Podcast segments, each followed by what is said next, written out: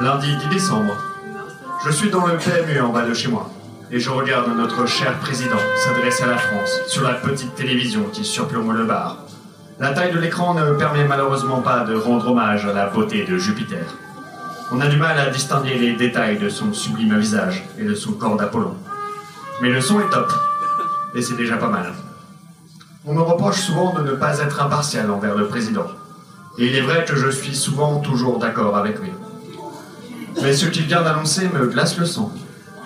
101 euros par mois. Le SMIC est passé à 100 euros par mois. Ou alors j'ai très très mal compris, mais ça m'étonnerait. Comment diable pourrait-on vivre avec un salaire si bas? Mais la voix du Seigneur est impénétrable, et celle d'Emmanuel Macron encore plus. Croyez-moi, j'ai essayé. Je sors du PMU après avoir réglé ma note. Plus que 70 euros par mois.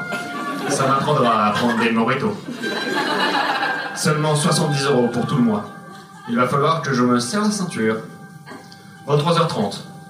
Il ne me reste plus qu'un euro cinquante. Je sens que le reste du mois risque d'être compliqué.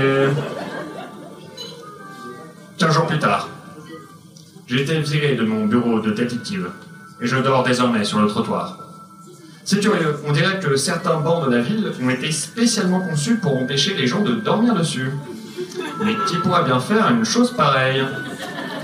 Je rentre dans une rame de métro, tremblant comme une feuille. Je n'ose pas regarder mon auditoire. Je me racle la gorge. Mesdames, Messieurs, après avoir été podologue pendant de nombreuses années, j'en suis enchaîné avec une carrière de détective privé. Bien sûr, j'ai aussi écrit quelques romans érotiques qui ont beaucoup fait parler de moi dans le petit monde de la littérature du désir. Peut-être avez-vous déjà lu 50 nuances de Perlin-Papin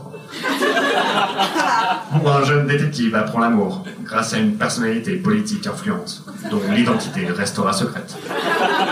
Du moins jusqu'à la fin du tome 2. Mais je ne suis pas là pour parler de ça. Malheureusement, les circonstances ont fait que je me retrouve devant vous, les pieds nus comme un verre, et fragile comme un verre à pied. Peut-être que certains d'entre vous auront la gentillesse ou la bonté de m'aider de quelques centimes. Je lève la tête vers les gens qui peuplent la rame.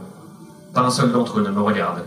Monsieur, vous m'entendez? dis-je à un jeune cadre dynamique qui ne quitte pas son portable des yeux. J'ai faim.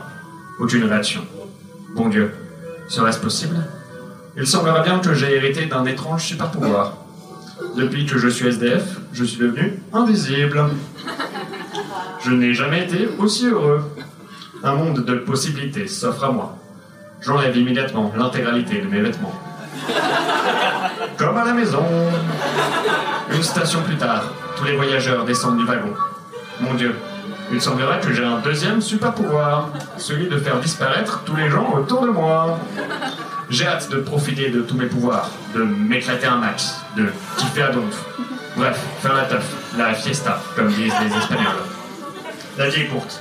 Je ne connais qu'un seul homme au corps d'Apollon qui puisse me faire vibrer. Direction, le palais de l'Élysée. Ou plus précisément, l'Élysée. Il est tard. Le palais est fermé. Je suis certes invisible, mais je n'ai pas le pouvoir de traverser les portes. Pour être honnête, depuis que je suis à la rue, je n'arrive même pas à enfoncer des portes ouvertes. Comme si celles-ci se refermaient immédiatement en dessous d'un certain seuil de pauvreté. Heureusement, j'ai la clé de la porte de derrière, confiée jadis par François Hollande. Je parcours les couloirs de l'Élysée, nu comme un nouveau-né. Et je dois avouer que ça caille un peu.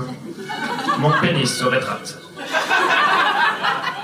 Il faut croire que lui aussi souhaite devenir invisible. Excusez-moi, je me retourne et me retrouve nez à nez avec une femme de ménage passant l'aspirateur. Vous, vous pouvez donc me voir lui dis-je, les larmes aux yeux. Vous, vous pouvez donc m'entendre me répond-elle, la boutonnée. Nous nous trouvons immédiatement un point commun. Il semblerait que la société ne veuille ni voir ni entendre aucun de nous deux.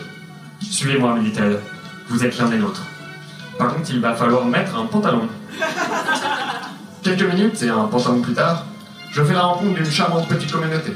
Les Invisibles de France, des personnes âgées, des chauffeurs de bus à qui personne ne dit bonjour, des éboueurs, des ouvriers d'une usine sur le point de fermer, des aides-soignants en colère, des lycéens, chômeurs, migrants et Benoît Hamon. que des personnes que la France ne cesse d'ignorer. Bienvenue parmi nous, Froussin, me dit l'Assemblée en chœur. Nous nous retrouvons tous autour d'un grand buffet. Les sourires peuvent se lire sur chacun des visages. Ces gens qui ne sont rien forment un tout aujourd'hui. Les invisibles trinquent tous ensemble avant le repas. Je me sens curieusement pour la première fois membre d'une famille. Malheureusement, la nourriture qui est dans nos assiettes est elle aussi invisible. C'est tout pour moi. Merci beaucoup.